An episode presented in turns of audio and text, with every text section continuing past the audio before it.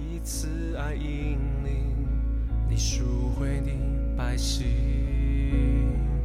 以能力带领我回到同在里，每时代跟随，不偏不离弃，专心敬拜你。各位弟兄姐妹，还有线上的好朋友，大家平安。今天一天一章真理亮光，我们要来看的是以赛亚书的第十一章，我们要来读第一节到第九节。从耶西的本必发一条，从他根生的枝子必结果实。耶和华的灵必住在他身上，就是使他有智慧和聪明的灵，谋略和能力的灵，知识和敬畏耶和华的灵。他必以敬畏耶和华为乐，行审判不凭眼见，断是非也不凭耳闻，却要以公义审判贫穷人，以正直判断世上的谦卑人，以口中的杖击打世界，以嘴里的气杀戮恶人。公义必当他的腰带，信实必当他鞋下的带子。豺狼必与绵羊羔同居，豹子与山羊羔同卧。少壮狮子与牛犊并肥畜同群，小孩子要牵引他们。牛必与熊同食，牛犊必与小熊同卧。狮子必吃草，与牛一样。吃奶的孩子必玩耍在毁蛇的洞口，断奶的婴儿必按守在毒蛇的穴上。在我圣山的片处，这一切都不伤人，不害物。因为认识耶和华的知识要充满遍地，好像水充满洋海一般。今天到我们当中分享信息的是黄明长老，我们把时间交给他。各位弟兄姐妹早安！今天我们进入啊以赛亚书的第十一章啊，刚刚是帮我们一念的这个经文，是一个充满盼望啊，一个充满希望的一个新的世代。那个世代就是又是进入弥赛亚的世代，所以我们读到以赛亚，就是一下子讲。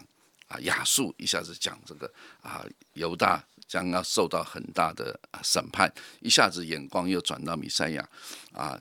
我想，先知以赛亚书是新约圣经当中引用旧约最多的一卷书啊，很多地方耶稣出来讲第一篇道，就是打开在会堂里面打开先知以赛亚书，说被掳的得释放，瞎眼的得看见，也就是它是一个新的时代啊。我想。在先知以赛亚书当中不断的预言。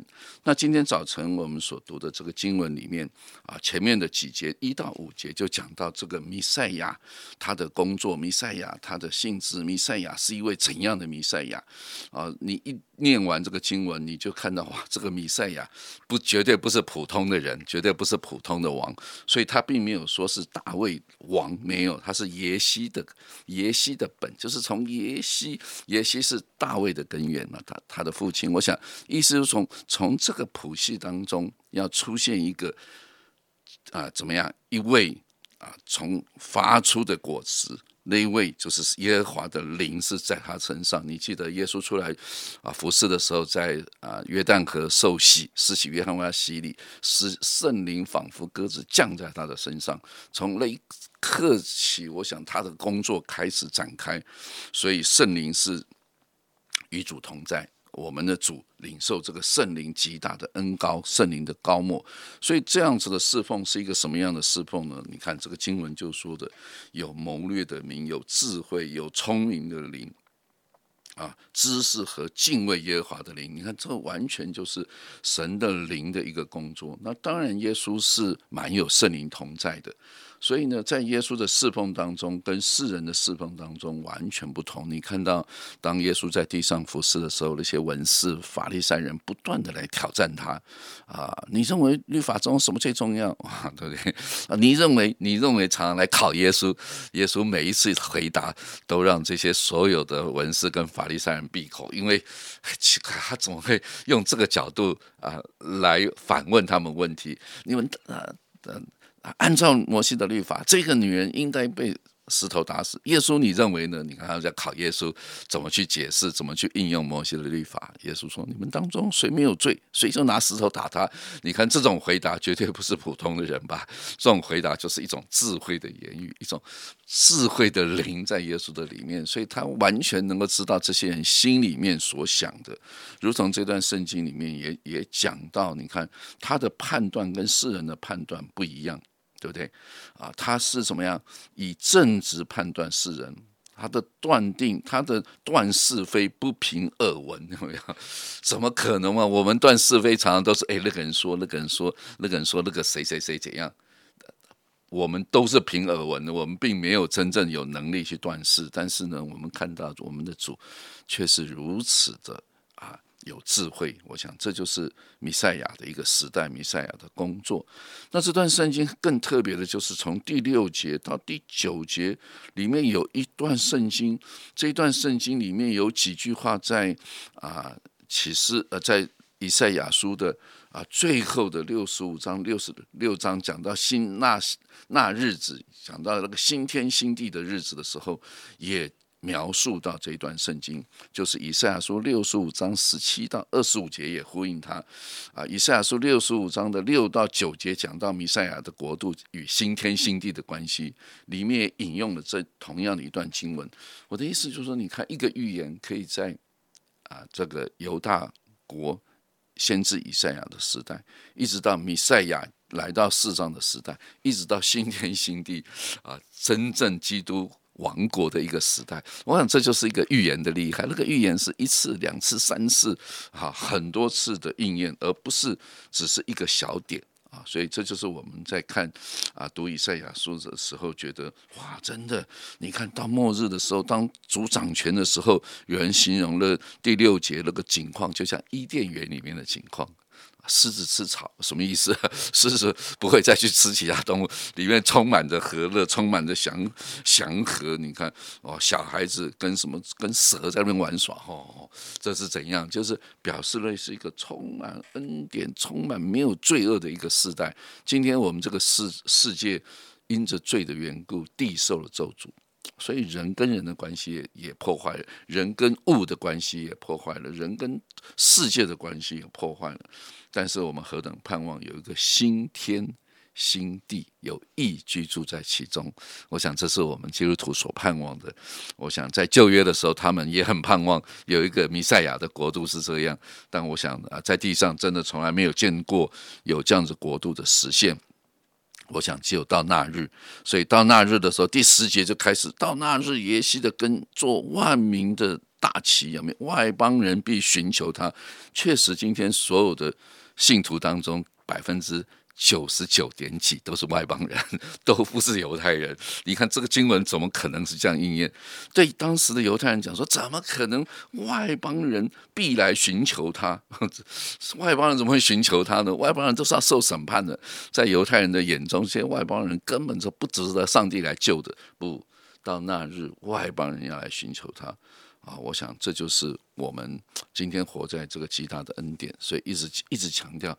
耶西的根当中，好像都被砍光了，哎，但是跑出一个小苗，那个小苗，一方面是弥赛亚，一方面按照保罗的书信讲说，我们这些外邦人就接在那个被砍掉那个枝子上面啊，结果我们更是发芽生长啊，原来那个本来耶西的根应该长出来的以色列啊，被毁了啊，被灭了啊，那我们其实不是枝子的被接上去成为枝子，不是树的。变成树，我想我们今天有何等大的恩典，能够啊，因着啊耶稣基督而得到这个救恩。但是我我常也在思想，我们常常为犹太人祷告啊，因为他们的不幸，以至于恩典临到外邦人了。那保罗说，等到我们外邦人数满足的时候，神又会让以色列全家得救。所以我们要为他们的得救。来祷告，我们不用幸灾乐祸，了解我们乃是要为这些原本耶西的根，原本他们是应该是神的选民，但是因为拒绝了基督，所以他们说把这个罪归在我们和我们子子孙孙的身上。哇，你口气很大。结果以色列人的历史是非常悲惨的，但是我们要为他们祷告，相信有一天他们要再一次被接在这个耶西的根上，再一次成为神的选民啊，跟我们一同来敬拜基督，进入一个新天新地的国度当中。谢谢黄明长老的分享。透过他的分享，让我们再一次对弥赛亚君王的这样一个预言有更清楚的一些认识。是的，在啊这样的一个啊当中，让我们也更清楚的明白，他是这位弥赛亚，他是以公义仁慈来治理他的国度，但是他也是那位拥有审判世界全民的神。当他第二次再来的时候，他将给世界带来的是真正的和谐。如同刚刚黄明涛所说的，牛必与熊同食，牛犊必与小熊同卧，狮子必吃草与牛一样，吃奶的孩子必玩耍在毁蛇的洞口，断奶的婴孩必按守在毒蛇的穴上。这正是我们今天所盼望、所等候的。感谢神，神的启示真是奇妙可畏，在事情尚未成就之前，就借着先知预言。因为我们的神是掌管天地万物、超越时空的神，我们理当以敬畏的心，在圣灵的带领下学习神的话，也行出神的话，同时真切的盼望神子耶稣基督第二次来时所要成就的一切，也特别真的是也是为着啊，真是黄明道特别提到的，为的犹太人啊这样的一个啊认识弥赛亚，我们也特别是要来祷告。相信啊，神的福音不单单是啊，在犹太人，也在外邦人，是在全地所有的人，让这样的一个救赎能够临到啊，神所造的每一个人的生命当中。我们一起来祷告：创造天地万物的神，你是超越时空的神，人算什么？我们的年日仿佛影子消失，但你竟顾念我们，才派你的独生子耶稣基督。成就了莫大的救恩，使我们能脱离死亡的权势。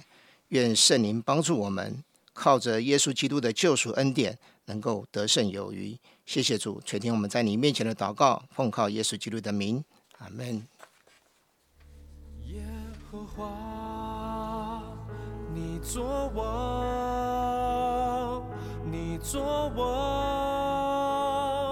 直到永远。耶和华，你作王，你作王，直。